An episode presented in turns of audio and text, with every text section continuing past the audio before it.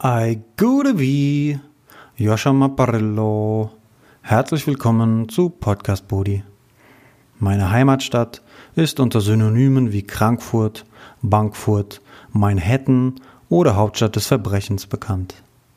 Die Geschichten dahinter spiegeln sich im Frankfurter Soundtrack, der durch Rapper wie Moses Pelham, Azad, Vega, Haftbefehl oder Chill und Abdi in die deutsche Musikgeschichte eingeht.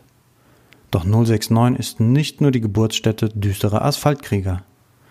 Da FFM sowohl Dorf als auch Weltstadt ist, treffen hier unterschiedlichste soziale Schichten aller Couleur aufeinander, wodurch ein einzigartiger Schmelztiegel entsteht. Das sind doch eigentlich optimale Voraussetzungen für Kulturaustausch, Vernetzung und Entwicklung. Was können wir also tun, um dieses Potenzial zu entfalten? Ich investiere meine Energie in die Kulturförderung, weil ich davon überzeugt bin, dass es sich dabei um einen unverzichtbaren Stützpfeiler einer gesunden Gesellschaft handelt. Wie machen wir Frankfurt wieder zu einer Kulturhochburg? In Podcast Brody teilen inspirierende und kulturprägende Kreativschaffende ihre Lösungsansätze zu diesen Fragen. Viel Spaß damit. Podcast Brody. Games-Entwickler, IT-Startups sind ja so ein bisschen die Hip-Hop-Kultur, verhalten die sich zur, äh, verhalten die sich zur traditionellen Wirtschaft, wie, ähm, wie sich die Hip-Hop-Kultur zum traditionellen Mainstream-Pop verhalten. Schöne Analogie.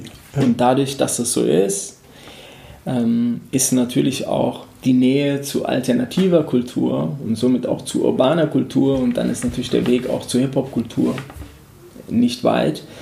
Und das ist natürlich, ähm, natürlich eine Chance. Der Einfluss von Sony Music Entertainment erstreckt sich seit der Grammophonproduktion 1887 bis zu den Veröffentlichungen von Elvis Presley, Michael Jackson oder Beyoncé in der Jetztzeit. Seit 2018 innoviert Patrick Mushatzi Kareba als CEO die Struktur des Unternehmens für den deutschsprachigen Raum, indem er intern ein digitales Powerhouse ein Vertriebslabel für urbane Musik und mehrere Talentschmieden neu gründet.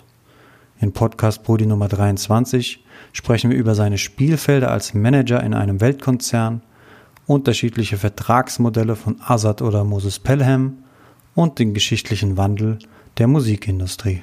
Podcast Brody. Herzlich willkommen zu Podcast Brudi Nummer 23. Ich freue mich, meinen nächsten Gast begrüßen zu dürfen. Patrick Alexander Mushatzi Kareba. Ganz genau. Vielen Dank für die Einladung. Wie geht es dir? Mir geht es sehr gut. Mir geht es sehr gut. Ähm, ein, äh, sagen wir, herausforderndes Jahr geht zu Ende, ähm, das trotzdem ja, nicht nur Tiefen hatte, sondern vor allem auch viele Höhen. Dafür bin ich sehr dankbar. Jetzt bin ich hier in Frankfurt, in meiner Heimat. Insofern könnte es mir ja, nicht besser gehen. Ich freue mich. Äh, bin sehr gespannt, was du äh, alles für Insights zur Kulturindustrie und zu Frankfurt äh, vom Stapel lassen wirst. Ähm, du bist der CEO von Sony Music GSA, das steht für Germany, Switzerland, Austria. Genau. Und ähm, eine Frage, die mich ähm, durchgehend in dem Podcast beschäftigt, ist, wie man nachhaltig und diverse kulturelle Spielflächen in Frankfurt aufbauen kann. Ähm, Du bist jetzt vor kurzem nach Berlin gezogen mit der Sony. Genau. Ähm, die sind nicht Teil, nach ja, großen Teil, einen großen Teil, die ja. sind nicht nach Frankfurt gezogen. Verdammt! Was können wir machen? Ich stelle diese Frage einfach mal so ganz offen, um eben mehr äh, Spielflächen in Frankfurt etablieren zu können. Ja, also am Beispiel von Sony ist ja zu sagen, dass Sony Music ja ursprünglich in Frankfurt war das ist ja ein. Komm zurück! Ein, ein äh, ja, das würde ich natürlich auf, äh, auf persönlichem, äh, unter persönlichen Gesichtspunkten wäre es natürlich meine Lieblingsdestination gewesen. Ähm, da sind wir auch schon beim, beim Punkt. Leider hat sich Frankfurt, was ähm, die Popkultur angeht oder das, was sozusagen für meinen, für meinen, Bericht, für meinen Beruf äh, relevant ist, eher zum Schlechteren äh, gewandelt seit meinen ersten Schritten in dieser Branche, die jetzt auch schon ja, ein knappes Vierteljahrhundert zurückliegen.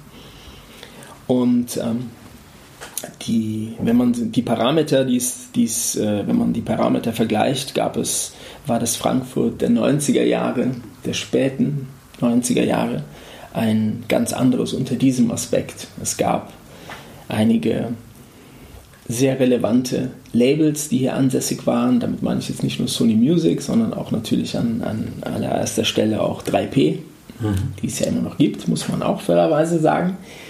Ähm, es gab eine, eine Clubkultur, die ihresgleichen gesucht hat. Ich habe Jahre später, ähm, was, im, was im ersten Moment sehr befremdlich für mich war, Leute getroffen auf, auf, auf meinen beruflichen Wegen im In- und Ausland, Leute, die ähm, aus wirklich großen europäischen Metropolen kamen, Paris, London, Brüssel, die mir mit einer gewissen Selbstverständlichkeit, als ich ihnen sagte, dass ich aus Frankfurt käme, sagten, ja, ähm, ich war häufig in Frankfurt früher, man so, aha, interessant und ja, waren im Dorian Gray, im Cookies, im Robert Johnson, okay, Offenbach, aber nehmen wir doch ja, mit. 069. 069 im, im U60 311 und ähm, ja, und das ist und davon ist ähm, praktisch nichts, äh, nichts übrig geblieben oder sehr wenig übrig geblieben. Es gibt einige letzte große und sehr umtriebige Bastionen. Äh, jemand wie die Zeleke-Brüder zum Beispiel, die mhm. ja früher das Unity gemacht haben, dann das New Soul, das Oje, jetzt gerade das, äh, diese doch sehr außergewöhnliche Bar, das Herz von Frankfurt. Also es ist, ähm, ich habe das Gefühl, dass sich das jetzt wieder verändert, mhm. aber ähm, eben nach einer sehr langen Durch Durststrecke, weil man natürlich offensichtlich, und da habe ich keine Insights, aber so einfach als interessierter, politisch interessierter Mensch, der auch sich hier und da mal mit der Lokalpolitik beschäftigt, war mein Eindruck der, dass man alles auf die Karte Finanz gesetzt hat. Mhm. Finanz im weitesten Sinne, Finanz, Finanzdienstleistung. Und das ist etwas, was äh, das der Stadt sehr viel Wohlstand gebracht hat und nach wie vor bringt. Aber die, ähm, die Kultur, und damit meine ich jetzt nicht unbedingt, ähm, ähm, also Kultur in jeder Spielart meine ich damit, ähm, die ist da äh, natürlich zu kurz gekommen. Und wenn du fragst, was, was, man, da, was man da machen kann, dann liegt es mir fern, da das Allheilmittel zu kennen, aber natürlich ist, ist es zum einen braucht man kulturelle Flächen, auf denen äh, Leute sich äh, ihre Kunst betreiben können, sei es auf professionellem Level, aber eben auch auf, auf, auf einem Hobby-Level, um sich sozusagen dann zu entwickeln. Man braucht Flächen, man man muss ähm, ein klares Signal setzen, dass das wichtig ist für die urbane Kultur. Eine urbane Kultur ist nur gut, wenn sie vielfältig ist. Um vielfältig zu sein, muss man allen möglichen Menschen unterschiedlichster Schattierung, Gesinnung, sexueller Neigung und so weiter eben auch diesen kulturellen Platz geben.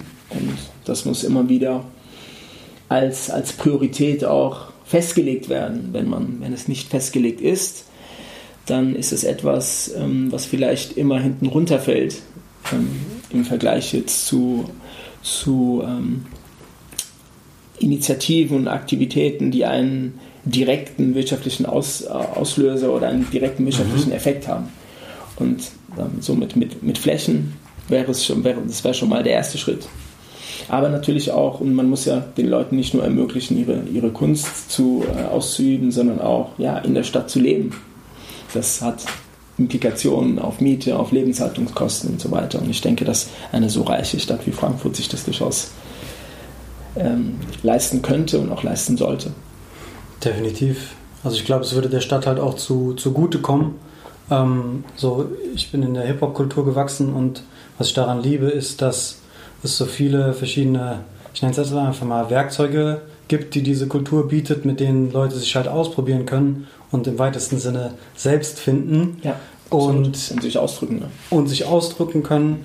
Ähm, ich habe früh angefangen bei RunFFM zu bloggen ähm, und mich zu vernetzen, ja. ähm, weil das so gebrannt hat in mir und ich irgendwas machen wollte. Aber wo es dann irgendwie an, an den Punkt kam, äh, zu überlegen, äh, was ich machen soll, so mit meinem Leben, habe ich Wirtschaftsinformatik ja. studiert, ja. ähm, weil ich für den ganzen kreativen Kram, den journalistischen Kram eben hätte nach Berlin ziehen müssen, gefühlt, und ich darauf äh, keine Lust hatte.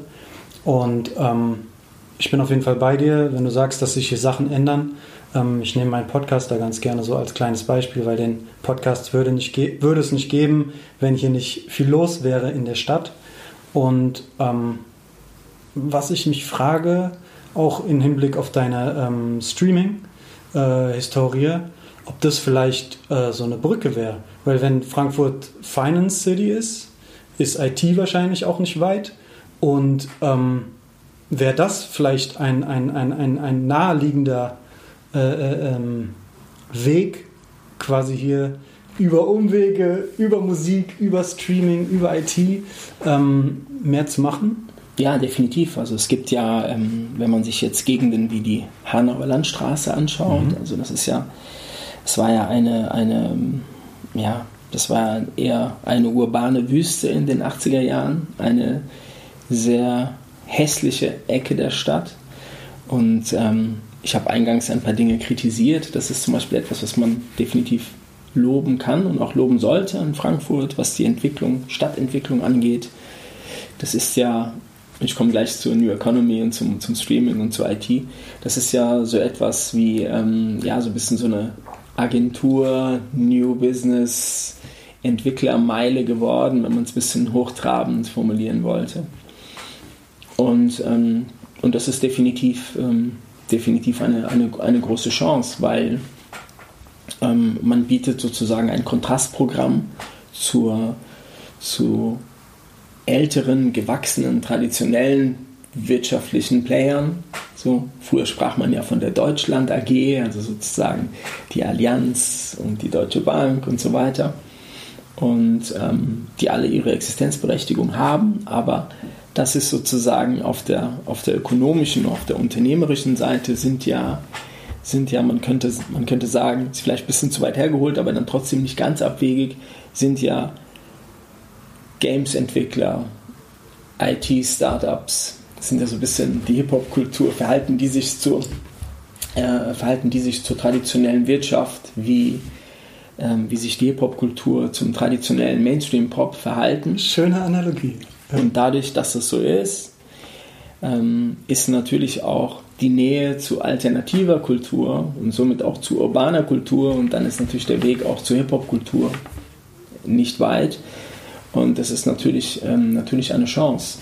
Und das ist ähm, eine, das ist sozusagen, man hat da so ein, wenn man es da weiter schafft, so einen gewissen Gründergeist äh, zu entfachen, dann äh, birgt, es, birgt, es, birgt es riesige Chancen. Zumal meiner Wahrnehmung nach ähm, gerade die Startup-Szene ja sehr schnell und flexibel ist, wenn es darum geht, wo sie sich niederlässt. Ja, das ist einfach, äh, da, gibt es, da gibt es keinen Player, der so 100 Jahre irgendwie so da ähm, Bestand hat. Das kann eine Chance sein.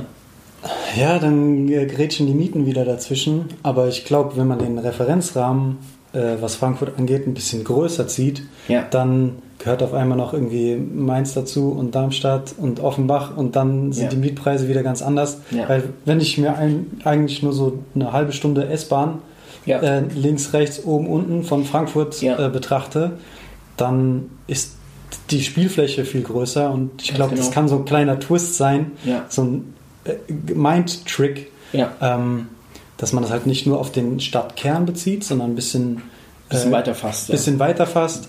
Ähm, kleine Anekdote von mir, ich bin so gebürtiger Frankfurter, richtiger Frankfurter, Frankfurter und wenn irgendwas mit dem Fahrrad nicht zu erreichen ist, dann bin ich so, oh, also so zum Beispiel nach Mainz, oh, halbe Weltreise. Ja, ja, ja. Und in Berlin ist es halt Standard. Ja, absolut. So, da fährst du normal von A nach B, mal eine halbe Stunde, eine Dreiviertelstunde. Absolut. Ähm, also der geborene Frankfurter, beziehungsweise ich will nicht verallgemeinern, ich habe auf jeden Fall so eine Bequemlichkeit, die ich mir noch so ein bisschen abschütteln möchte. Ja, wobei man auch sagen muss, das ist bei mir ähnlich, wobei man natürlich auch sagen muss, dass die, ähm, die Berliner, ja, sie, man sagt immer so, ja, sie sind es, äh, es ist so passt so in ihr normales Leben. Es ist schon eine Gewohnheit, so lange, äh, so lange unterwegs zu sein. Es ist auch nicht so, dass jetzt der Köpenicker in Wilmersdorf chillt oder so. Also die bleiben dann tatsächlich dann, was jetzt Freizeitaktivitäten angeht, doch tendenziell eher in ihrem Kiez oder in ihrem Bezirk. Ah. Kiez vielleicht nicht, aber ganz sicher mhm. in ihrem Bezirk. Also und das ist ähm, insofern wird man das immer so ein bisschen zu hoch gekocht. Natürlich in der Theorie, wenn ich jetzt von Köpenick nach Zehlendorf äh, fahre, dann bin ich lange unterwegs. Aber das bedeutet nicht, dass es so viele Leute auf sich nehmen. So, schon gar nicht, wenn sie müssen. Das ist schön zu hören. Das ist Ja. schön, das äh, beruhigt mein Gewissen ein wenig. Ja. Dankeschön für diesen kleinen Ausflug, diesen niceen Einstieg. Ähm, ich würde ganz gerne auf deine äh, Rolle bei, als CEO bei Sony Music zu sprechen gekommen und ähm, mich würde interessieren, ob es sowas wie einen typischen Kariba-Tag gibt. Wie sieht der aus, wenn es ihn gibt? Ja, also ähm, das Tolle an, an, an meinem Job und an meinen Jobs in den letzten zwei Jahrzehnten ähm, war ja immer, dass es immer ein gutes Verhältnis zwischen Monotonie oder sagen wir mal, äh, äh, Monotonie ist jetzt zu negativ, Konstanz. also Routine, Routine und äh, ja, dann eher exaltierenden neuen Dingen. Und das, das war immer ein sehr gesundes Verhältnis. Will heißen, es ist jetzt kein Job, bei dem ich jetzt morgens ähm, aufstehe und gar nicht weiß, was passiert. Aber es ist jetzt auch nicht ein Job, bei dem ich jetzt zu 100% weiß, okay, um 18.57 Uhr verlässt du das Office und so weiter. Ähm, daher würde ich einen exemplarischen Tag eher mit den Themenbereichen ähm, beschreiben, mit denen ich mich tagtäglich beschäftige. Wie die dann unterschiedlich gewichtet sind, ist dann nochmal sozusagen etwas, etwas anderes. Also ich würde sagen, dass das immer erstmal eine, eine, eine klassische Management wirtschaftliche Komponente hat. Das bedeutet, man, man, ähm, man geht durch Reports, schaut sich Ergebnisse an, schaut sich sozusagen den, den Stand des Geschäfts an. Dass man, Was, darf ich dazwischen? Klar, Was, was wären das für Reports? Sind das irgendwelche Spotify-Listen? Sind das irgendwelche... Ne, nicht nur Spotify, das? generell. Wie ist, wie, wie ist es um das Geschäft bestellt? Das bedeutet Also ganz weit rausgezoomt, nicht bei der einzelnen Künstlerebene, sondern sowohl als auch. Das nehme ich unter einem Unterbegriff. Das kann sein, dass ich sage, ach guck mal, Künstlerin XY hat etwas rausgebracht vor zwei Wochen. Jetzt schaue ich doch mal, wie es gerade, wie es gerade funktioniert. Aber natürlich auch die Gesamtzahlen von Sony Music. Wie stehen wir zum Zeitpunkt X im Markt da gegenüber dem Wettbewerb, gegenüber anderen Marktteilnehmern. Wie setzt sich dieses Ergebnis zusammen? Bin ich zufrieden mit dem Ergebnis? Bin ich nicht zufrieden mit dem Ergebnis? Wenn ich es nicht bin, worauf, wie, was ist sozusagen, äh, was leite ich daraus ab? An welcher Stelle kann man optimieren? Das ist sozusagen ein, sagen wir mal, ein großer wichtiger Themenbereich. Der andere wichtige Themenbereich ist, ähm, ich würde es Interaktion, ähm, würde ich so zweiteilig in, in, als Interaktion sehen. Zum einen natürlich mit meinen Kolleginnen und Kollegen intern auf der einen Seite, auf der anderen Seite, äh, oder es sind drei, äh, auf der anderen Seite mit Künstlerinnen und Managements und last but not least Partner. Das bedeutet, äh, in der letzten Gruppe sind sämtliche Partner, die in irgendeiner Form mit uns zusammenarbeiten, will heißen, das kann, kann bei Mediamarkt anfangen und bei Spotify enden, bei Apple und so weiter. Sämtliche ähm, Multiplikatoren, Handelspartner, wie man es immer nennen mag, ist, da ist die Palette sehr breit. Und ähm, ja, die erstgenannte Gruppe, also die Interaktion mit meinen Kolleginnen und Kollegen, ist das, was ähm, mir sehr wichtig ist, weil es natürlich auch inspirierend ist und weil ich natürlich von meiner, von meiner Art zu managen es so interpretiere und sehr daran glaube, dass man so als Team bessere Ergebnisse erzielt als, äh, als Individuum. Ich weiß, dass es in, in ähm, meiner Branche sehr verbreitet ist, ähm, dass, dass Menschen, speziell Männer, muss man sagen, ähm, die schon gewisse Erfolge gehabt haben, ähm, ja, sozusagen sehr beseelt von dieser Vorstellung sind, dass sie alles kontrollieren und genau wissen, was äh, sozusagen sie selbst es am besten wissen. Das ist nicht, äh, nicht meine Art. Aber das ist sozusagen dieser, dieser Themenbereich. Dann ähm, gibt es einen, einen kreativen, einen großen kreativen äh, Bereich, der, der ähm, jetzt vielleicht in, in der Intensität, wie er bei mir vorliegt, wohl möglich, das meine ich jetzt völlig wertfrei, bei anderen CEOs so nicht stattfindet. Es liegt einfach damit, damit zusammen, hängt damit zusammen, dass ich auch Künstler aktiv sein und unter Vertrag nehme mhm. und dann eben mit diesen Künstlern eben auch an einer kreativen Ausrichtung arbeite. Ähm, Im A&Ring, im Songwriting, im, so. Und das ist ähm, natürlich nimmt das nicht den größten Teil meiner Arbeit äh, in Anspruch, aber doch ein, ein großer Teil, der mir, auch, der mir auch sehr wichtig ist. Der mir auch wichtig ist, um in allen Bereichen gut zu sein. Da brauche ich sozusagen auch diese, diese Breite an Aufgaben. Das sind, würde ich sagen, die, ähm, die, ähm, die primären Themenbereiche. Man könnte, man könnte was äh, Kommunikation angeht, noch so ein bisschen eine eine, einen, einen, weiteren, einen weiteren Bereich aufmachen, der da wäre, ja, so eine Art, ja, repräsentieren, also und äh, eben mediale Arbeit und ähm, Sony Music vertreten und ja. Und klar, was ich vorhin meinte mit Kolleginnen und Kollegen, das umfasst natürlich national und international. Also ich arbeite ja seit vielen Jahren international und das ähm, ist natürlich auch ein wichtiger, ein wichtiger Sockel. Also das sind so grob gesagt die, die Bereiche. Cool. Ähm, auf jeden Fall, ich freue mich mega, dass du hier bist. Das ist jetzt äh, nichts, was äh, alle Tage passiert und ich glaube, ähm, spricht auch ein Stück weit für dein, dein, deine Philosophie oder für dein Mindset. Ähm, ich habe, glaube ich, heute oder gestern in deiner Story ein Bild von dir gesehen, wo du mit Mikrofon und Rollschuhen zu sehen warst. Mhm. Ähm, ich finde das schön, dass, dass du das auch als äh, Teil deiner Rolle oder deiner Aufgaben begreifst, dass du ähm, ähm, eben Einblick geben möchtest, weil das ähm, eine Brücke baut. Ja. Vielen Dank dafür. Sehr gerne, sehr gerne. Danke für die Einladung. Das Bild, das du gesehen hast, das ist, ähm, das ist ähm, auf der vorletzten Weihnachtsfeier gewesen. Und ähm, genau, und wir hatten als, als Motto gab es auf dieser Weihnachtsfeier äh, Studio 54, also die, der legendäre Club in New York und ähm, somit äh, stand es den Kolleginnen und Kollegen frei, sich entsprechend ähm, zu kleiden und sich mit Accessoires auszustatten. Ich habe, hatte die fixe Idee, ich für mich, das erste, was, was, mir in den Sinn gekommen ist, war Roller Skates und Rollschuhe. Ich gedacht, ja, kommst mal mit Rollschuhen. Mega geil. Ja bin glücklich, dass ich nicht auf die Nase gefallen bin, aber ich war, ich war, es war natürlich, es war die erste Weihnachtsfeier in meiner, in meiner, in meiner Sony-Zeit und ähm, nun ja, wäre jetzt, glaube ich, äh, hätte für viele Lacher gesorgt, wenn ich mich da gleich hingelegt hätte. Ich muss fairerweise sagen, dass ich als, als Jugendlicher äh, sehr gut Rollerskates fahren konnte. Ah. Also ich habe mich da jetzt keinen kein, äh, keinem Debüt sozusagen hingegeben. Also ich konnte schon sehr, sehr gut früher fahren. Insofern. Kein unkalkulierbares Risiko, sondern. Genau. Ja, okay. ich bin da jetzt auch, ich bin da nicht jemand, der jetzt Angst hat, sich zu blamieren, aber äh, will man da jetzt vor, vor 400 Leuten äh, sich hinlegen, das, das hätte ich jetzt nicht gebraucht. Wenn es passiert wäre, hätte ich es auch locker genommen, aber okay. muss ja nicht sein. Okay, I see. Ähm, kannst du klar umreißen, was deine Ziele sind bei Sony?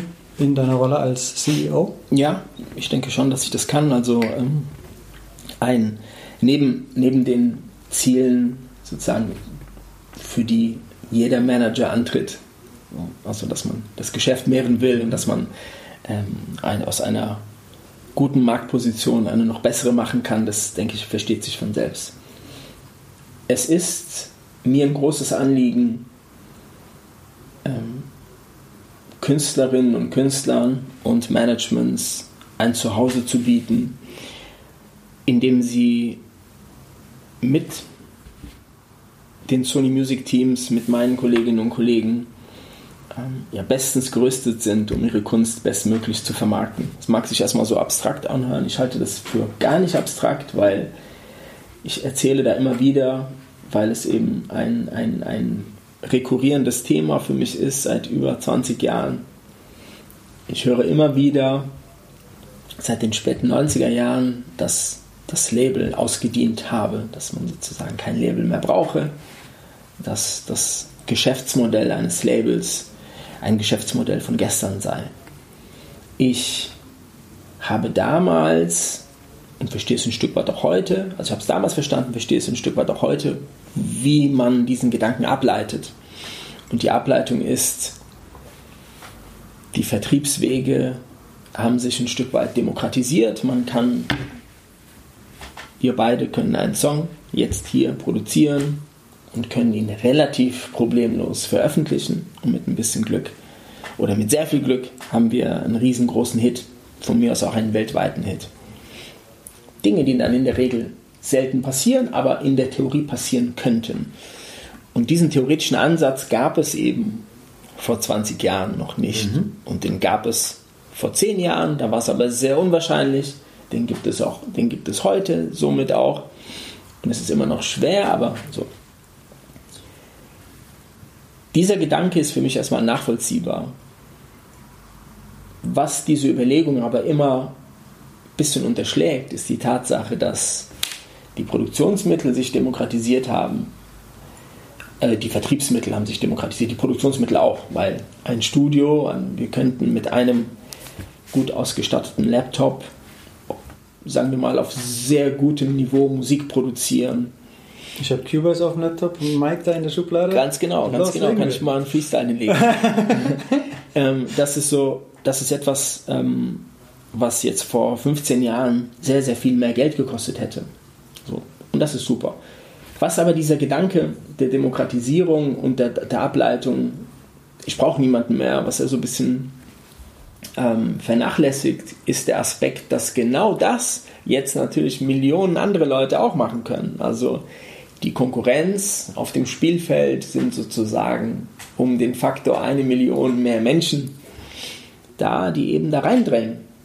Und, und die Anzahl dieser Menschen wird immer immer, immer größer. Also es werden immer mehr Leute. Speziell, wenn sich auch die Popkultur, das meine ich gar nicht so als kulturkritisches äh, oder, Kult, oder gar kulturpessimistische Aussage, sondern meine ich, meine ich völlig wertfrei. Also die technischen Hilfsmittel, Stichwort Autotune, ähm, die haben ja auch direkten Einfluss auf, auf den Zeitgeist.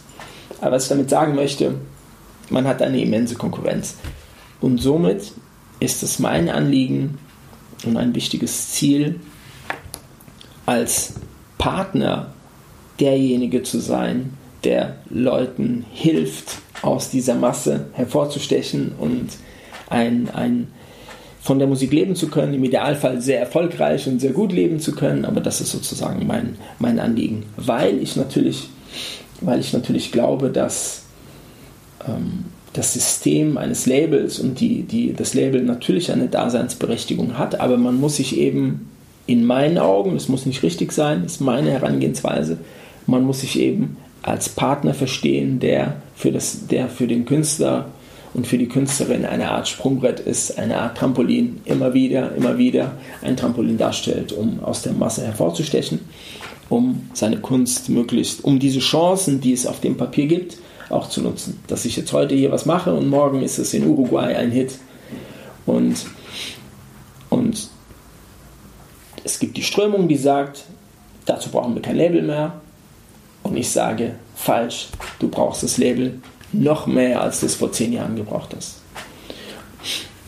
Das heißt, das ist quasi das primäre Ziel, diese partnerschaftliche genau. ähm, Be diese Be Beziehung, partnerschaftlichen Beziehungen genau. äh, aufzubauen. Wenn du mir sagst, hallo Patrick, ich bin bei dir unter Vertrag und ich gebe dir ein Stück von meinem Kuchen ab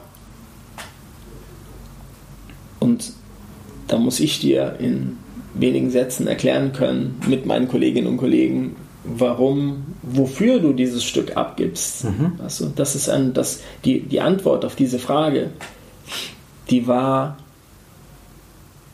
ich würde sagen, lange Zeit offensichtlich, dann war sie sehr abstrakt und dann hat man, und dann war man plötzlich in der Lage, in der man gesagt hat, ja, aber Moment mal, ähm, Promotion, äh, klasse, und man hat immer darauf geantwortet, ja, wir haben, wir geben dir einen Betrag X und wir machen klassische Promotion und wir machen und aus, man konnte sich aus der, man ist aus der, man konnte sich aus der Affäre ziehen mit zwei, drei, vier Antworten. Mhm. Heute glaube ich, braucht man 10 oder 20 Antworten. Und nicht nur die Antworten, sondern du brauchst auch die Leute, die dir Angebote machen und die erklären, es, ähm, was das genau bedeutet. Das, damit meine ich, wenn du als Künstler heute, wenn du jetzt ein Popkünstler oder irgendein Genre, du bist ein junger Künstler und, und da ist es erstmal, es gibt eine, ein leeres Blatt und auf diesem leeren Blatt hätte man vor 20 Jahren vielleicht 1, 2, 3, 4, 5 Kanäle, Outlets, Ideen schreiben können. Heute ist dieses Blatt voll mit 20, 30 und es ist meine Aufgabe und mein Ziel und meine Definition eines Labels, Menschen an meiner Seite zu haben, die diese 10, 20, 30 Sachen zu deiner Zufriedenheit für dich dechiffrieren können und mit dir arbeiten können. Wenn jemand dir sagt, wir haben hier das Themengebiet TikTok mhm. zum Beispiel, mhm. nehmen wir mal etwas Dankbares, was jetzt jeder TikTok, TikTok, zu Recht. So. Und da brauchst du natürlich nicht nur Leute, die sich mit TikTok auskennen, sondern Leute, die es verstehen, die Idee hinter TikTok und die Funktionsweisen von TikTok mit dem zu vermählen, wofür du stehst. Mhm. Wenn ein anderer Künstler kommt, der komplett andere Dinge macht, dann wird man ihm trotzdem TikTok anbieten, aber die Übersetzung muss eine andere sein. Mhm. Und das, das verstehe ich und uh, das ist die Hauptzielsetzung. Unter dem Hauptziel natürlich das Geschäft zu mehren und größer zu werden. Ich bin nur davon überzeugt, dass wir, wenn wir es so machen, auch das Geschäft mehren. Sehr schön. Ähm, ich glaube, die heutige Zeit bringt es mit sich, dass alles sehr viel transparenter geworden ist. Mhm. Ähm, aber Was ich gut finde. Ich definitiv auch. Ähm, an meiner Stelle ist dann aber durchaus auch das eine oder andere Mal ein bisschen Überforderung äh, am Start. Wenn ich mir jetzt äh, vorstelle, ich bin Künstler und möchte meine Musik veröffentlichen, da gehört eben nicht nur ein Vertrieb dazu, sondern ähm, da gibt es noch diese 20, 30 Bullet Points, die du gerade angesprochen hast, ja. die am besten auch noch in der richtigen Choreografie ja. ähm, gehebelt werden sollten.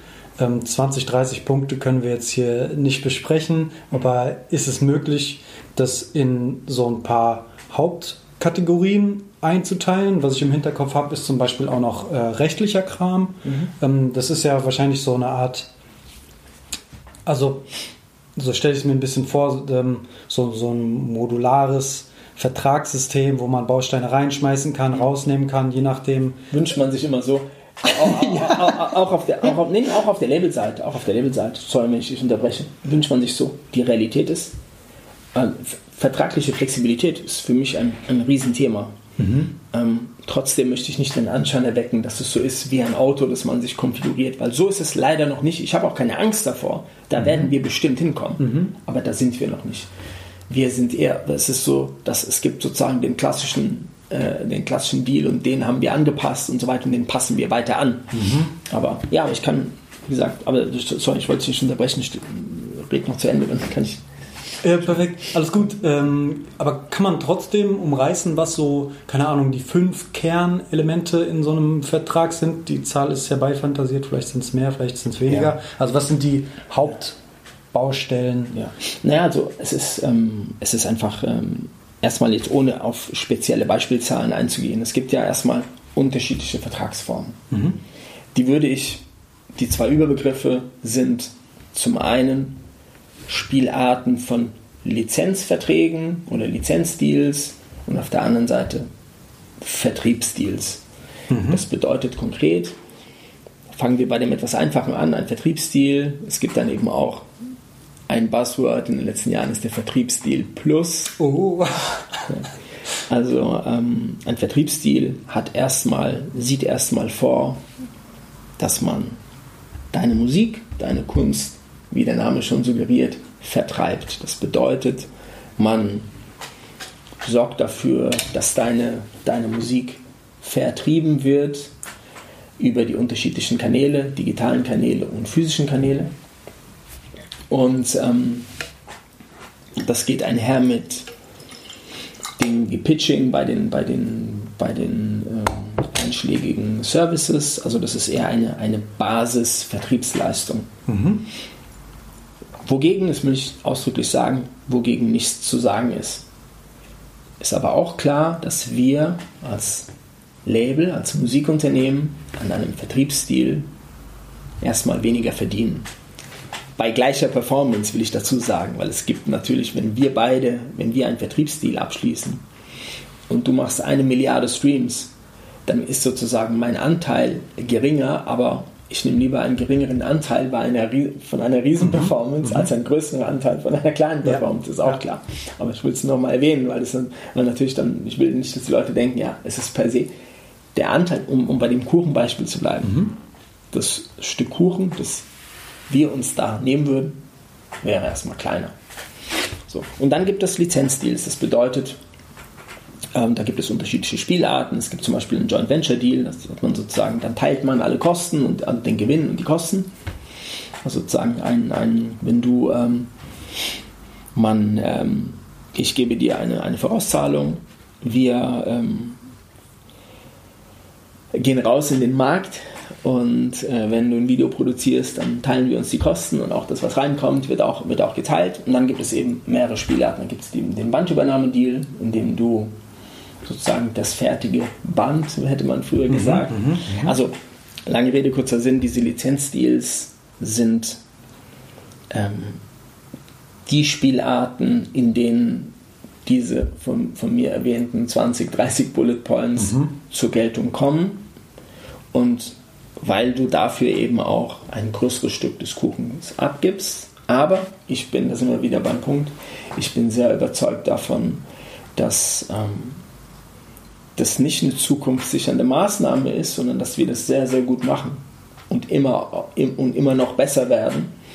Und ähm, es gibt speziell in einzelnen Genres, im Rap-Genre ist es sehr verbreitet, zu sagen, dass der Vertriebsstil der erstgenannte, die erstgenannte Dealform, dass das sozusagen der Standarddeal sei. Mhm.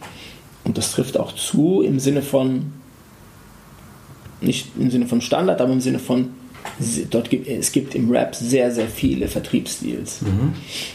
Ähm, das hat aber historische Gründe. Die historischen Gründe sind, dass die Musikbranche sehr lange Rap im Allgemeinen ganz sicher Deutschrap, ich will nicht sagen ignoriert hat, das wäre falsch, weil es gab ja schon mal in den 90er Jahren einen riesen Boom.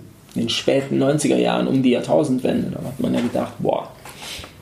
Aber der ist dann, der dann abgeebbt und man hat sich dann wieder auf Deutsch Pop, Deutsch Rock und so weiter ähm, fokussiert und konzentriert wogegen ich nichts habe, aber der Fehler, der historische Fehler bestand darin, dass man eine gewisse bestimmte Spielarten des Rap, ja, würde ich schon sagen, ignoriert hat, die sich dann eben ihren Weg selbst geebnet haben. Und diese Selbstebnung ist gleichzusetzen mit, okay, ich kriege keinen Label-Support. Ich rede nicht von jetzt, ich rede von der damaligen mhm. Zeit. Ich kriege keinen Label-Support. Also muss ich mich, muss ich A, mir selbst eine Audience aufbauen. Das haben die meisten über Social Media gemacht. Und muss B, mir jemanden suchen, der mir wenigstens meine Musik, der meine Musik verfügbar macht, mhm. der sie vertreibt. Mhm. Und somit ist das erfolgt über einen Vertriebsstil. So, das ist sozusagen die historische Entwicklung des Status quo. Und, und dann ist etwas passiert, dass einige dieser Künstler sehr großen Erfolg hatten. Ja, sehr großen Erfolg und sozusagen stilistisch und ästhetisch in einer Nische geblieben sind, aber eben Ergebnisse erzielt haben, die mitunter viel größer und größere Erfolge erzielt haben als die als viele Mainstream-Pop-Acts, auf, auf die so der mhm. Spotlight lag. Mhm. Und dann sind die Labels aufgewacht und haben gesagt, ach, guck mal, willst du nicht, willst du nicht zu uns kommen? Mir natürlich sehr viel Geld gegeben, mitunter, aber an der Dealform war da nichts mehr zu stricken, weil ein Lizenzdeal wenn du im Hinterkopf hast, dass die Labels dann dir gesagt hätten, guck mal, wir haben eine tolle Radiopromotion und ich, ich erwähne es immer wieder, weil mhm. es so ist, Radio ist ein wichtiges Tool und ein wichtiges Medium für uns. Ich rede jetzt von diesem speziellen Genre. Mhm. So, wenn du jetzt Kollege wärst von, aus dem Jahr, äh, im Jahr 2012, ja, wenn ich dann zu dir gekommen wäre und gesagt hätte, hey, ähm, Kollege, guck mal, wir haben eine tolle TV-Promotion, wir haben eine tolle Radio-Promotion, hat er gesagt, äh, ah, spielen nämlich sowieso nicht im Fernsehen, werde ich, werd ich auch nicht sein. Ich möchte ein Vertriebsziel. Mhm. So. Und so hat sich das entwickelt. Als, das, ist, das muss man verstehen, um, um, zu, um, um, um, um eben der Frage so ein bisschen auf die Spur zu, um die Frage zu beantworten, warum es im Rap sehr viele Vertriebsstils gibt. Aber das, was ich eingangs sagte, dass natürlich sehr viele Leute auf diesen Markt drängen, das bedeutet auch für Rap-Künstler, dass sie mitunter die Leistungen, von denen ich vorhin sprach, diese 20 Bullet Points, auch die können nicht darauf verzichten. Oder viele können nicht darauf verzichten. Natürlich, es gibt Künstler, die, ähm, die haben eine eigene Community und das, die ist so gut or orchestriert und die haben tatsächlich eine eigene Struktur. Wenn du eine eigene Struktur hast und Klammer auf, Struktur bedeutet nicht, dass ich der Künstler bin und du bist mein Homie von früher und ja, und du machst, gehst so ein bisschen ans Telefon und versuchst ein bisschen was zu dealen. E-Mails so. schreiben. Ganz genau, weil das wird uns sehr oft als Struktur verkauft. Davon rede ich nicht. Ich rede von jemandem, der das, der eine Firma hat, ja, und sagt, hier, ich habe, es müssen nicht 20 Leute sein, es können auch drei, vier, fünf Leute sein. Dann ist es was anderes. Dann kann man sagen, hey, wenn du das strategisch gut machst, so. Aber das ist sozusagen, das sind so die, die Alternativen. Okay. Danke dafür schon mal. Ähm, wenn ich das jetzt nebeneinander halte, ähm, Vertriebsstil und ähm, wie hast du das andere genannt? Lizenzdeals. Lizenzdeals ähm, ist bei dem Vertriebsstil quasi die äh, Abhängigkeit äh, voneinander äh, relativ gering, so stelle ich mir das Geringer, vor. ja, genau, ja. Und bei dem Lizenzdeal wird es immer mehr. Ja, Ähm, Abhängigkeit hört sich so, ist so ein bisschen wertend so. Ich würde sagen, ja, also Abhängigkeit hört sich so an, als würde man als als sei Beziehung. Man, Ein ja, Ein mal, loseres oder ein engeres Beziehungskonstrukt? ja, oder ich würde es eher so formulieren, dass man, dass man, ähm, ja, weiß nicht, also Abhängigkeit ist mir so zu negativ. Ich würde sagen, im, im, Lizenzdeal ist man weiter, weiter vorne im Prozess und man, man, man geht so einen längeren Weg Hand in Hand, so will ich es mal ausdrücken. So, Okay. ja. Ähm, wenn ich als äh, Künstler irgendwie die Rechte, also da bin ich wirklich, ich taste mich jetzt auf Ja, ein ja, Feld vor, wo ich wenig Hintergrundwissen habe, deswegen taumel ich so ein wenig. Ähm, wenn ich einen Vertriebsstil habe, ähm, gehören mir dann meine Songs und ich krieg das ganze GEMA-Money. Ist das quasi so einer der, der Punkte, die, die ausschlaggebend äh, sind, Also, die den äh, Unterschied machen? Ja, in der Regel ist es so, aber es gibt auch natürlich auch Lizenzdeals, in denen äh, du äh, nichts davon abgibst. Also das gibt es auch. Das ist unterschiedlich. Es kommt auf den Lizenzdeal ab. Nur ein, ein, ein Künstlervertrag. In der Regel hat man sozusagen äh, längere Auswertungsrechte oder Lifetime-Auswertungsrechte. So, oder da gibt es schon Spielarten, aber das bedeutet nicht, dass da, dass, dass dir da Handschellen angelegt werden und dass du da total frei bist. So ist es nicht. Aber ja, das ist ein, definitiv stimmt es, dass du, wenn du einen reinen Vertriebsstil hast, dass du da, nehmen wir mal das Wort Kontrolle, dass du da mehr Kontrolle hast, die volle Kontrolle hast. Das, das stimmt definitiv. Okay. Da, da muss man nicht drum herum reden. Das bedeutet aber nicht, dass es uns um Kontrolle geht. Es geht uns, da, es geht um, uns darum, coole Kampagnen zu machen. Und ich sag's nochmal, das Geschäft, unser Geschäft zu mehren, gar keine Frage. Wir sind, das ist, wir sind eine Geschäft, wir sind ja eine Unternehmung. So. Okay, okay. Also äh, ich glaube, das wird noch lange dauern, bis ich da äh, ganz durchschaue. Äh, wenn ich es überhaupt schaffe, und du hast ja selber gemeint, die äh, Verträge sind noch gar nicht so modular, wie ich mir das vielleicht vorgestellt hätte mit Custom-Made Autosachen. Ja, also es ist, es ist schon, es, es geht schon in die Richtung, aber wie gesagt, ähm, es ist mitnichten so, dass, ähm, dass man das wie ein Auto so sich konfigurieren kann, aber es kommt dem schon relativ nah, aber es ist noch nicht so. Okay. Ähm, ich habe ein paar Beispiele rausgeschrieben von Künstlern oder Instanzen, die aus Frankfurt sind Ja. und eben mit der Sony äh, zusammenarbeiten. Ähm, und ich konnte mir nicht ganz herleiten oder erklären, warum die jetzt bei diesen Sublabels sind. Ich Vielleicht gespannt. kannst du mir ein bisschen auf die Sprünge helfen. Solange So- es keine so- vertraglichen Inhalte Nee, sind, nee, nee, nee. gerne. Vielleicht einfach nur, um das ein bisschen einzuordnen ja. Mhm. oder abzugrenzen voneinander. Ja. Ähm, eine News, die relativ neu ist, ist, dass äh, Azad einen Vertriebsdeal Mhm. äh, unterschrieben hat. Auch relativ, na, ein bisschen älter schon. Moses bei RCA oder RCA. Right. Ähm, ist kein Vertriebsstil, ist ein Lizenzstil. Okay, das, ah, da haben wir schon den ersten äh, Ja. Unterschied. Äh, Reezy bei 4Music. Genau. Das ist Ähm, über Two Sides, ist ein Joint Venture, das wir haben. Und Two Sides ist das Label von, Lu von dem Kollegen Lukas Teuchner, bei dem auch äh, beispielsweise Apache ist. Und Ist ja auch bei 4Music und, und, und, äh, und Two Sides. Genau, ja. Dann hätten wir noch Credibil bei Gold League, äh, Ja. was auch schön auf deinem Pulli prangert. ja. Ähm, und äh, Dope ist, ist eine neue Kombi zwischen Epic und, Und Sin. Äh, und Sin, genau. ja. Ähm, Nochmal zurück, Mhm. kommt dann so Moses und klingelt so und sagt, Patrick, hier, wo komme ich denn bei euch unter? Also wie, warum landet Reezy bei 4Music? Warum landet Moses bei, bei, bei RCA? Warum landet Credi Ja. bei, bei Gold League? Wie, warum? Ja, ja. Ja, ja es ist, es ist, ähm, das ist dann weniger ähm, so eine strategische Überlegung vom Fleck weg, sondern es ist wie so oft im Leben.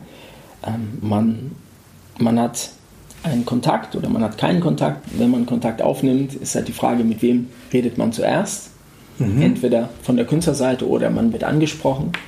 Bei Moses ist es mitnichten so, dass er mich gefragt hat, wo er einen Deal haben könnte, sondern ähm, ich bin auf Moses zugegangen und ähm, weil ich ihn nicht nur persönlich, sondern vor allem auch als Künstler unglaublich schätze. Ich denke, dass, ähm, dass er ähm, deutsche Popmusikgeschichte geschrieben hat. Gar nicht mal nur als performender Künstler, sondern auch geschrieben hat im wahrsten Sinne des Wortes. Und ähm, insofern ist er nicht auf mich zugekommen, sondern nicht auf ihn. Ähm, aber ja, und das hängt eben damit zusammen, wer, wer ist so dein erster Kontakt? Verstehst du dich mit dem ersten Kontakt? Wenn ja, und wenn der erste Kontakt bei Epic zum Beispiel ist, dann kann es dazu führen, dass du bei Epic landest. Oder wenn du zuerst von jemandem von Epic angesprochen wirst, es ist, geht ja in, Okay, beid- okay, geht ja in beide Richtungen. Und dann gibt es eben die Möglichkeit, dass man sagt, ja, ich mag die Person Mhm. und kann mir vorstellen, äh, dort ins Detail zu gehen und dann ist man sozusagen, ähm, dann äh, bandelt man an Mhm. oder man sagt, äh, nein, es ist katastrophal und äh, generell da somit ist, scheidet für mich Sony Music aus und ich gehe zum anderen Label. Ähm, also da gibt es keine, gibt es nicht immer. So, der klassische Weg ist ja, dass wir Künstler ansprechen und sagen, wir haben dein Demo XY gehört oder wir haben dein letztes Album gehört oder wir glauben, dass wir zusammen eine gut, ein gutes Duo bilden und ähm, wir glauben, dass wir zusammen noch erfolgreicher sein können. Am Beispiel von Sin. Sin ist natürlich ein, ein, ein, auch ein, ein toller Typ und ein hochdekorierter deutscher Musikmanager, der ähm, seine, seine, der zahlreiche Erfolge gefeiert hat und natürlich als Haus versucht man natürlich, äh, wenn solche Leute auf dem Markt sind, versucht man ins Gespräch zu kommen und dann schaut man, ob man, äh, ob man da eine Basis findet. Und äh, das ist ja am Beispiel von Sinn, ist es ja, ist ja kein Künstler, dass man sagt, wir machen einen individuellen Deal für dich als Künstler, wie wir es bei Moses oder bei Credibil gemacht haben, sondern da geht es darum, dass man ein Stück weit auch vertraut in sein Näschen, wenn es darum geht, neue Künstler zu bringen und so weiter. Und ähm, ja, da haben wir eben dieses Joint Venture gemacht, dass man sozusagen ähm, seine, seine Unternehmung bestmöglich unterstützt. Also nicht nur monetär, sondern eben und, und in dieser Unternehmung sind eben Künstler XYZ und dann schaut man, was passiert. Okay, also die Vermutung wäre nicht ganz weit hergeholt, wenn ich sagen würde, dass es auch mit dir zusammenhängt, dass diese Frankfurter Künstler bei Sony sind. Ja, nicht alle. Nicht- Ich will sagen, ja, es ist ja schon. Also es ist, ähm, ich bin, äh, du sagtest ja, dass du ähm, mein Instagram so verfolgst und was mich natürlich sehr freut und es ist, ich sage das immer wieder, weil ich da äh, nicht möchte, dass es da, Missverst dass da Missverständnisse entstehen. Wenn ich alles, was ich zu Frankfurt sage, das meine ich so. Das mit dem, das ist Frankfurt, Brudi, das ist natürlich auch mit einem gewissen Humor, mit einem Augenzwinkern, das ist schon so gemeint, aber was ich damit sagen möchte ist, natürlich nehme ich nicht Leute unter Vertrag, weil sie aus Frankfurt Ja, sind, sondern ich glaube, bei allen, bei all denen, die du genannt hast, ja, bei allen, ähm, würde ich, zum Beispiel mit Reezy habe ich mit der Vertragsunterzeichnung von Reezy oder mit dem Untervertragnehmen von Reezy, den ich einen den ich halte für einen fantastischen Künstler und einen guten Produzenten und auch ein geiler Typ. Ähm, wir kennen uns jetzt nicht gut, aber ich finde, ihn ist ein super Mann. Ähm, damit habe ich zum Beispiel überhaupt nichts zu tun gehabt, weil er auch schon vor meiner Zeit bei Sony Music war. Und ähm, es macht mich sehr stolz, dass, äh, dass, er, dass er bei uns ist.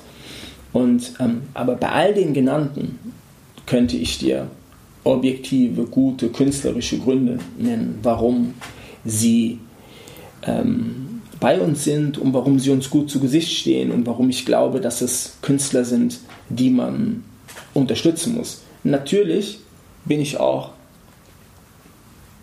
ein Unternehmer und muss natürlich auch schauen, dass wir sie auch unser Geschäft voranbringen. Aber gleichzeitig habe ich natürlich kein Problem.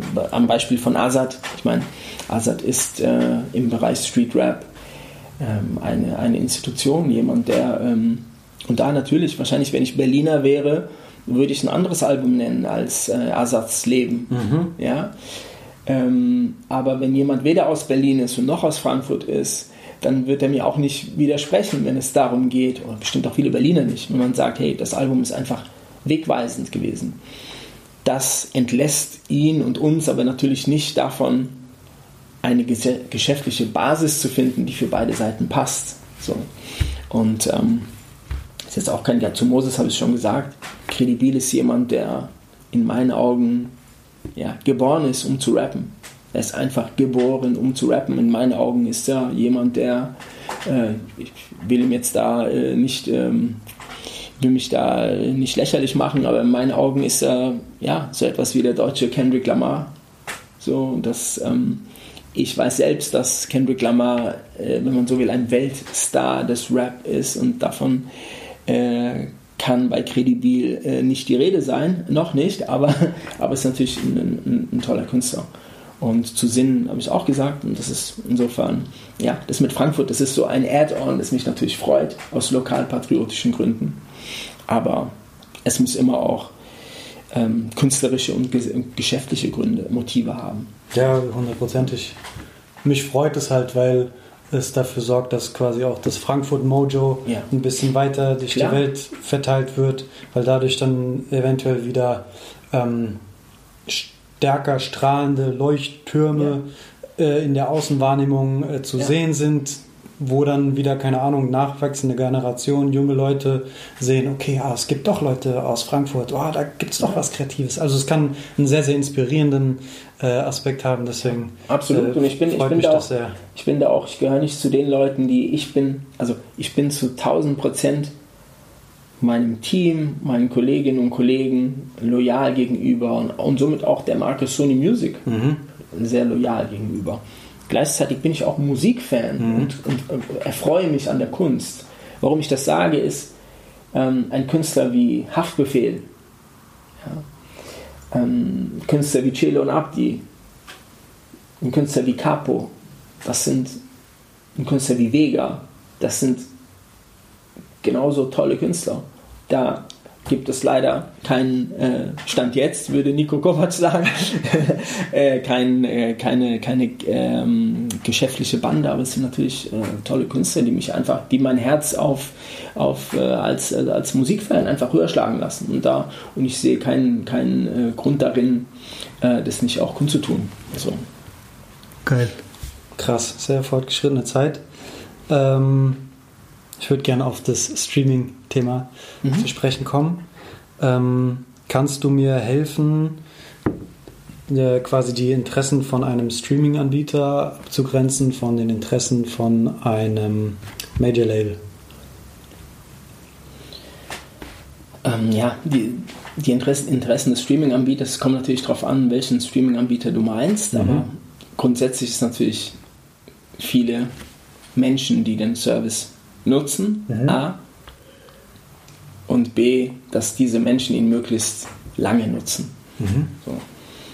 Das bedeutet, ähm, ein, ein, ein Streaming-Anbieter ist, wie gesagt, es gibt da noch Nuancen, aber ein Streaming-Anbieter ist daran interessiert, dass du als Nutzer und wir als Nutzer möglichst viel unserer Medienzeit dort verbringen und eben ähm, ja, uns durch den Katalog wühlen und möglichst viel äh, äh, Musik dort konsum konsumieren. Also das ist erstmal ein, ist jetzt kein großes Geheimnis, das ich da verrate. Und, ähm, und das ist, äh, wenn ich sage, dass es da unterschiedliche Schattierungen noch gibt, hängt es auch ein bisschen damit zusammen, ist es ein, ein Unternehmen, das sich nur mit Streaming beschäftigt oder ist es ein Unternehmen, ein, ein Streaming-Anbieter, der sozusagen eingebettet ist in, ein, in einen größeren unternehmerischen mhm, Kontext, mhm. was übrigens nicht bedeutet, dass diesen Streaming-Anbietern die Musik weniger wichtig ist, aber es wäre auch ähm, falsch oder wäre blauäugig zu glauben, dass es sozusagen, äh, dass es da keine, keine Abhängigkeiten wäre zu negativ, aber es gibt eben einen Kontext, in dem mhm. sie eingebettet sind. Mhm. Und, aber auch da geht es darum, Marktanteile zu gewinnen gegenüber den anderen Streaming-Anbietern. Streaming und ähm, es geht darum, den Leuten Angebote zu machen. Und danach ist man, wenn man den Job gut macht, ähm, ja, da entwickelt man so eine Gier, sich darüber, ja, die, die, Zeit von den Leuten sozusagen zu klauen, wäre jetzt zu negativ. Also man will, dass die Leute, dass die Leute hängen bleiben mit den, bei den Dingen, die man ihnen anbietet und mhm. Zeit verbringen und noch mehr Zeit verbringen und noch mehr Zeit verbringen. So, das unterscheidet sich, glaube ich, nicht jetzt von, von Netflix oder so. Mhm, mhm. Aber das ist so, das sind so deren Hauptziele. Ähm, auf der, auf der Labelseite ist es sozusagen gespiegelt, insofern, als dass man, man ähm, möchte sein Geschäft, wie ich schon vorhin sagte, mehren und man sieht sich in Konkurrenz, sozusagen ist es wie eine Tür, durch die nur, durch die ganz, ganz viele Künstler und Content Provider durch wollen. Man versucht schneller zu sein, mehr Themen durchzubringen, sich darüber Gedanken zu machen, was, der Streaming, äh, was dem Streamingdienst ähm, was gut zum Streamingdienst passt, was aber auch Leute dazu bewegen könnte, eben stehen zu bleiben mhm. und eben nicht zum nächsten zu klicken. Und ähm, ja, das sind so die, und natürlich in der Konkurrenz zu den anderen Labels. Aber das ist ja eine, ist eine sehr komplexe, sehr, sehr, sehr komplexe Gemengelage, die aber mindestens genauso interessant auch ist. Und das macht ja, das macht ja Bock. Und damit kann man sich 24-7 beschäftigen. Und ich kann dir versichern, dass ich das tue. Ah, okay. Ähm, äh, kannst du kurz umreißen, was äh, für äh, einen Einfluss auf die Musik an sich der ganze Streaming, das ganze Streaming-Game hat? Ähm, ich habe so eine, eine kleine Anekdote im Hinterkopf.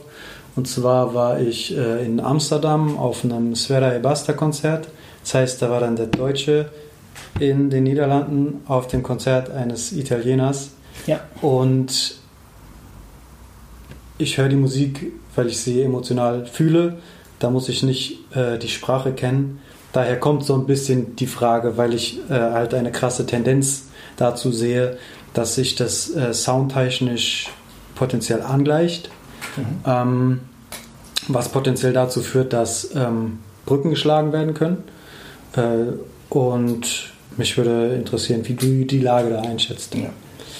Also erstmal mal als Musikfan, von Musikfan zu Musikfan, hast du das, das neue Album von Serre Basta gehört? Mhm. Das macht Spaß. Tolles Album. Der macht einfach Spaß. Tolles Album, ganz tolles Album, muss man, muss man sagen. Auch tolle Gäste.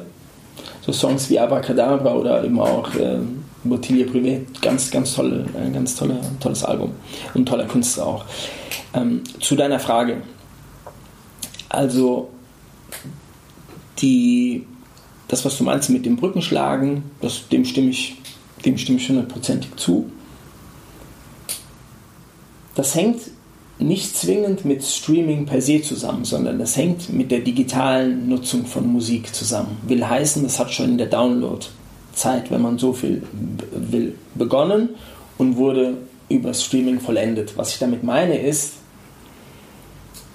Streaming und die Nutzung von Musik mittels Streaming hat natürlich dazu geführt oder führt dazu, und das finde ich ausgesprochen etwas Positives, dass du über Sprachen, Länder, Genres hinweg Musik konsumieren kannst in einer sehr einfachen Form. Das finde ich, wir haben eingangs über Diversität gesprochen.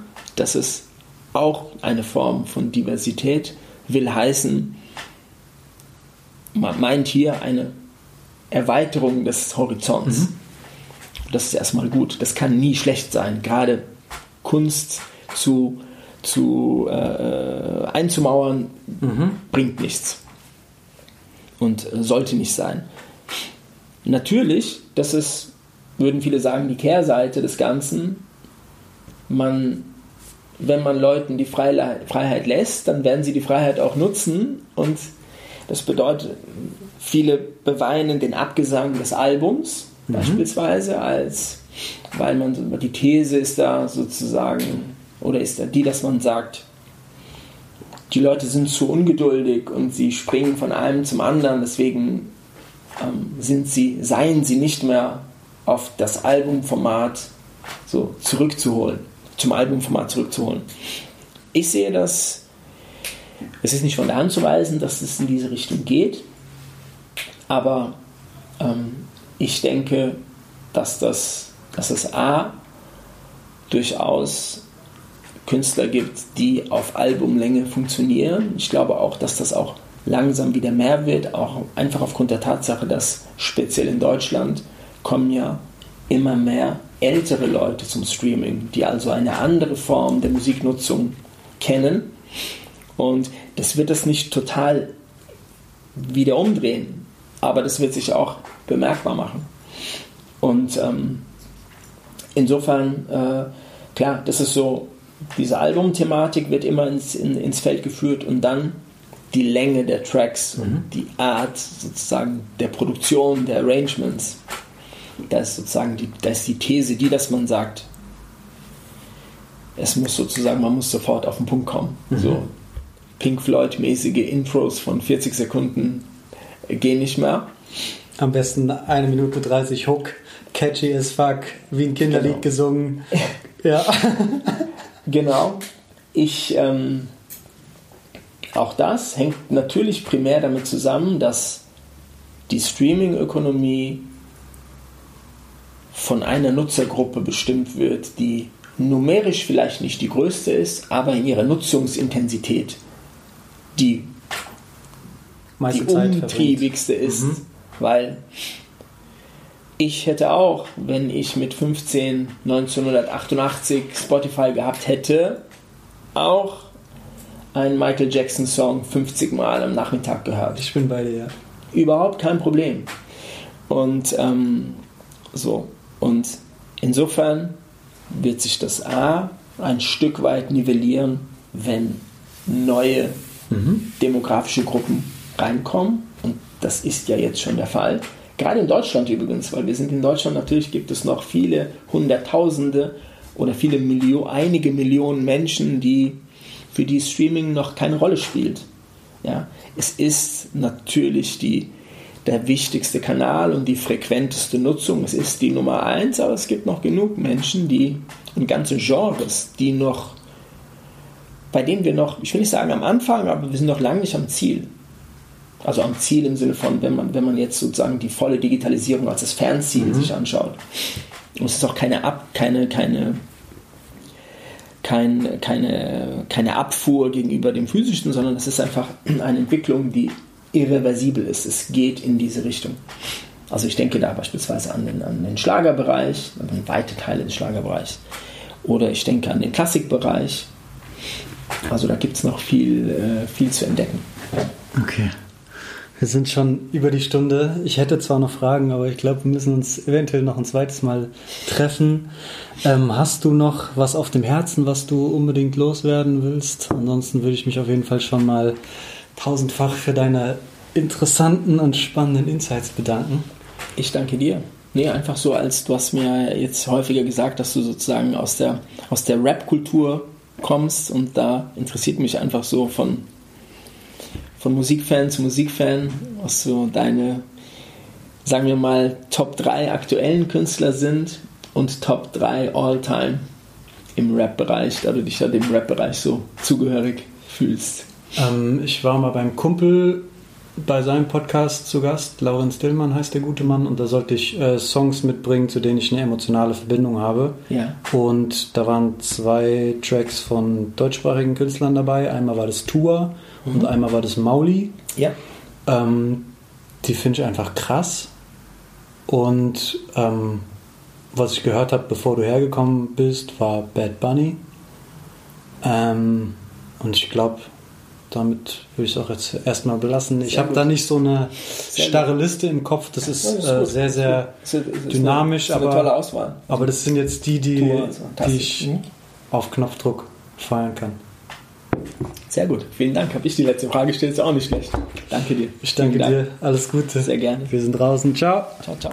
Podcast Brody. Vielen lieben Dank fürs Zuhören. Ich hoffe, du konntest etwas für dich aus dem Gespräch mitnehmen.